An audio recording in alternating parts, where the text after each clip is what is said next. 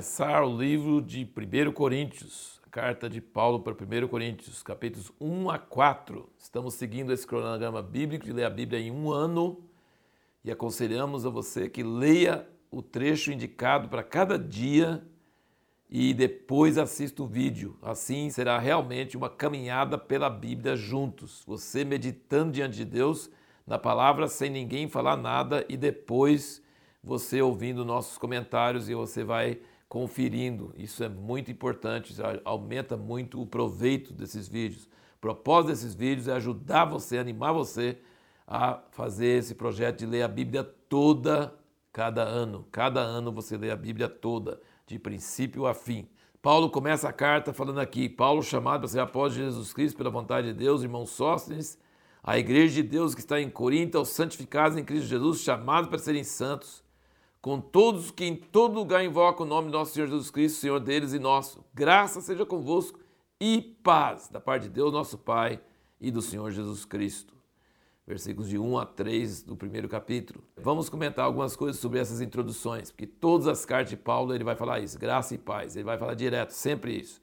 Não havia nenhuma regra que tinha que falar graça e paz, tá? Sabe por que ele falava graça e paz? Porque é o que enchia o coração dele é o que era a expressão natural de Paulo. Ele estava muitas vezes no meio de muitas provações, lutas, mas isso não ocupava a mente dele. Ele falava graça e paz a vocês, da parte de Deus, Pai do nosso Senhor Jesus Cristo. Todas as cartas ele fala isso, todas as cartas. Será que hoje, se nós fôssemos escrever, expressar alguma coisa que passa no nosso coração, nós íamos falar graça e paz? Acho que não.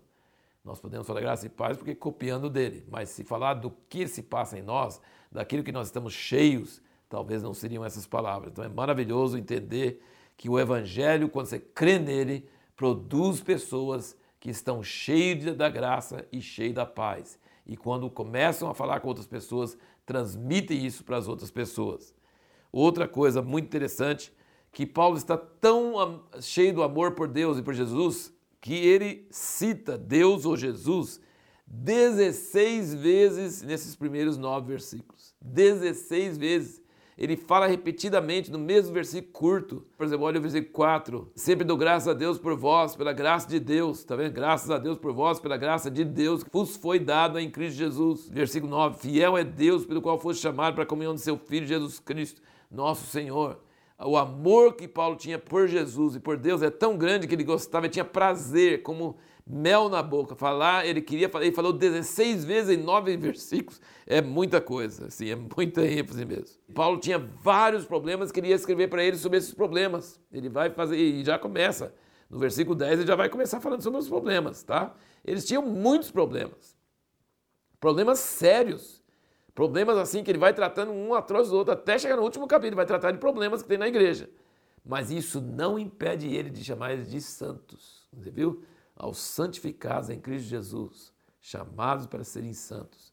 Ele não duvida que eles vão ser feitos santos por Jesus. Ele não usa aquele é, famoso pensamento de marcha ré. Por exemplo, você está fazendo isso, então eu acho que você não é cristão assim, uma conclusão, tipo, já que você faz isso, então eu deduzo que você não é cristão. Não, ele fala, vocês são salvos, vocês são de Deus. Então eu não acredito que vocês devem continuar fazendo essas coisas. É marcha para frente, não para trás. Né? Igual o menino quando cai, né? o menino está aprendendo a andar com dois anos, está aprendendo a andar, um ano e meio e tal. E aí é, você fala, ah, você caiu muitas vezes, você nunca vai andar. Isso chama marcha ré. Né? E o outro, assim, você foi para andar, caiu um monte de vezes, mas ainda vai andar. Então isso é para frente. Então Paulo, mesmo sabendo de todos os problemas dessa igreja, ele chama eles de santos e santificados em Cristo Jesus e acredita que eles vão realmente vencer. Agora, um dos temas, um dos maiores problemas dessa igreja era a divisão, partidos, dissensões, sabe? Um falando que era de Paulo, outro de Apolo, outro de Cefas, outro de Cristo. E aí Paulo está combatendo isso nesses primeiros capítulos bastante, ele fala bastante sobre isso, que isso é carnalidade. Né? Ele fala isso, sobre isso no primeiro capítulo, ele fala no terceiro capítulo, ele falou que vocês são carnais, no versículo 3 do 3. Porquanto ainda sois carnais, pois havendo entre vós inveja e contendas, não sois porventura carnais, e não estáis andando segundo os homens, porque dizendo um eu sou de Paulo e outro eu sou de Apolo, não sois apenas homens, ele está combatendo muito fortemente essa questão de partidos eles tinham tipo 4 ou 5 partidos. Hoje nós temos 30 mil denominações, ou 50 mil denominações, dependendo de quem. Sim, nós, a igreja é muito mais carnal hoje do que a igreja de Corinto. Divisões, discorda em uma coisinha já divide com o irmão. É partidário, é uma coisa absurda. E ele fala que isso é carnalidade, a igreja é uma só. A igreja é de Deus. Jesus morreu para comprar a igreja para ele. Os homens são apenas servos. Ele fala claramente sobre isso. Os homens são apenas servos. E esses, os homens devem construir no alicerce que é Cristo. E se o que a pessoa constrói, que fala aqui no, no, no capítulo 3, que se ele constrói ouro, prata e pedras preciosas, vem o fogo e não vai queimar, vai continuar. Mas se ele constrói madeira, palha e feno, vai ser queimado. Os homens que Deus levanta devem servir a igreja, mas não devem possuir a igreja. A igreja é dele. E se a pessoa constrói coisas da sua própria cabeça, da sua própria iniciativa, vai ser queimado no fogo. Mas se a pessoa constrói ouro, prata e pedras preciosas, coisas que vêm de Deus, mesmo passando fogo, ainda vai continuar a obra dessa pessoa. E nós precisamos lembrar que os coríntios eram gregos, eles eram da Grécia, eles eram gregos, e eles valorizavam muito eloquência para falar e conhecimento, sabedoria. Ele diz aqui no capítulo 1, versículo 22, ele diz Pois enquanto os judeus pedem sinal e os gregos buscam sabedoria, nós pregamos a Cristo crucificado, que é escândalo para os judeus e loucura para os gregos. Mas para os que são chamados, tanto judeus como gregos, Cristo, o poder de Deus e a sabedoria de Deus. Então ele está dizendo, e você vai ver isso pela carta inteira. Ele vai falar assim: vocês não podem se orgulhar por sabedoria, por conhecimento, porque isso não resolve nada.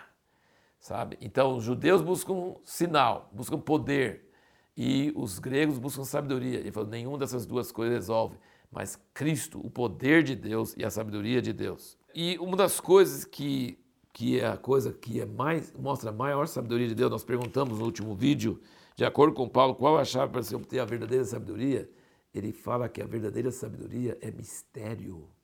Versículo 7 aqui, ó. Nós falamos da sabedoria de Deus em mistério, que esteve oculta, a qual Deus preordenou antes dos séculos para nossa glória a qual nenhum dos príncipes deste mundo compreendeu, porque se a tivessem compreendido, não teriam crucificado o Senhor da glória. Mas como está escrito, as coisas que olhos não viram, nem ouvidos ouviram, nem penetraram o coração do homem, são as que Deus preparou para os que o amam. Como é que a gente vai conhecer uma coisa que não dá para ver com o olho, não dá para ouvir com o ouvido e nunca imaginou no coração? Como é que a gente vai saber sobre isso? Mas aí, versículo 10, ele fala, porque Deus não nos revelou pelo seu Espírito, pois o Espírito esquadrinha todas as coisas, mesmo as profundezas de Deus. Então, a chave para a verdadeira sabedoria, primeiro é humildade, é saber que você não sabe nada. Saber que você, sua sabedoria não resolve nada, que a sabedoria dos homens, doutorado, pós-doutorado, essas coisas não resolve nada, não tem a verdadeira sabedoria.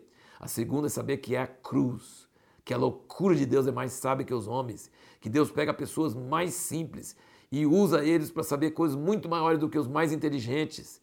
Então a gente tem que se humilhar e aí, quando nós nos humilhamos e Deus começa a nos dar o seu espírito, o espírito nos dá a verdadeira sabedoria. E eu lembro muito da, da, da, das crônicas de Nárnia, quando a, o rei Aslan, o leão, permite a feiticeira matar ele, matar ele pelo pecado do, do Edmundo. E ela mata ele e todos aqueles bichos horríveis começam a alegrar, sabe? E aí ele ressuscita e ele vence. E ele fala, ela não sabia da mágica mais profunda. É esse versículo aqui, ó. o versículo 8. A nenhum dos príncipes deste mundo compreendeu, porque se a tivesse compreendido, não teriam crucificado o Senhor da glória. É esse versículo aqui. A feiticeira não deveria ter matado o leão, porque quando ela matou o leão, sabe qual é a sabedoria mais profunda? Quando um justo morre no lugar de um ímpio, a morte não pode segurar ele. Isso é a sabedoria de Deus, tá? Isso é coisa maravilhosa, tremenda. E a pergunta então que nós vamos fazer para o próximo vídeo é: por que é uma heresia pensar que o que nós fazemos com o nosso corpo não é importante para Deus?